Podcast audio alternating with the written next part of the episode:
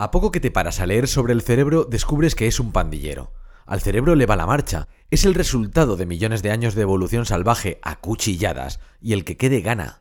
El cerebro se pasa el día buscando problemas porque el estado natural del ser humano hasta hace dos telediarios era vivir en un sin vivir por la comida, los accidentes tontos que se infectaban y ya podías darte por jodido, o los del pueblo de al lado, que vienen a por lo suyo.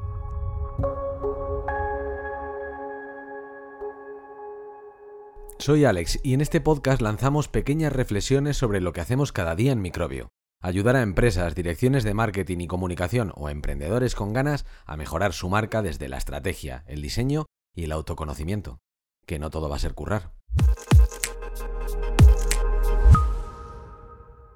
Es algo que me fascina. Es obvio, evidente para cualquiera que mire de dónde venimos, que ahora estamos que da gusto vernos no hemos estado mejor en la vida y aún así hay gente que solo quiere ver el mundo arder. Es como si viviéramos en un eterno día de la marmota dentro de este párrafo de Dickens.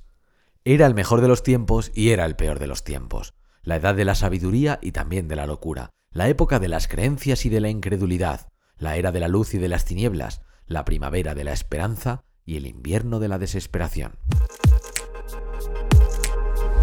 La única manera de que ese párrafo siga teniendo sentido más de 150 años después es que no estemos hablando de lo mismo. Las palabras permanecen pero los significados cambian, se amplían o transforman.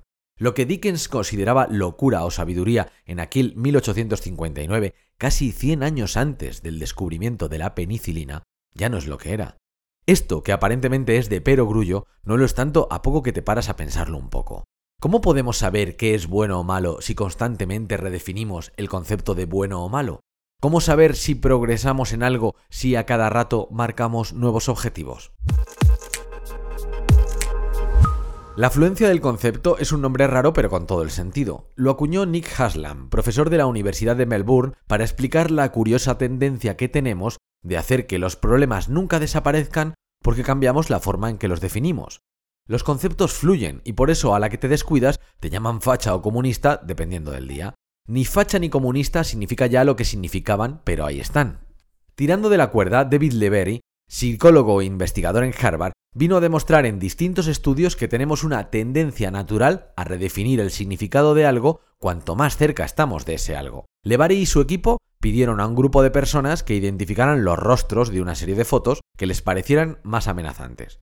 Conforme las caras amenazantes desaparecieron, los usuarios comenzaron a etiquetar como amenazante lo que antes era inofensivo.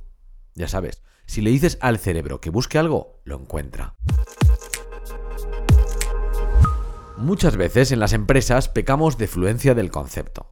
Encargamos al equipo más cosas de las que pueden gestionar o creemos que alguien puede hacer más de lo que hace sin pensar que ya está bien en lo que hace.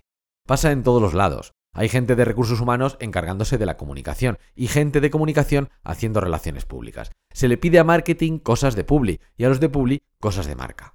Los conceptos fluyen y al final resulta que no hay nadie al volante y que estamos un poco pues tirando para adelante como los de Alicante sin darnos cuenta de que a lo mejor, y solo a lo mejor, pues ya estamos bien.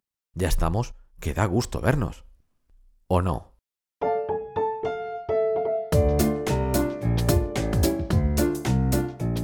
Puedes encontrar una versión escrita de este texto y muchos más enlaces y cositas interesantes sobre marcas, diseño y comunicación en nuestra newsletter que te enlazamos en la descripción. Y recuerda, hacernos felices es súper barato. Suscríbete, dale a me gusta o recomiéndanos a ese amigo tuyo al que le molan estas mierdas. Besotes.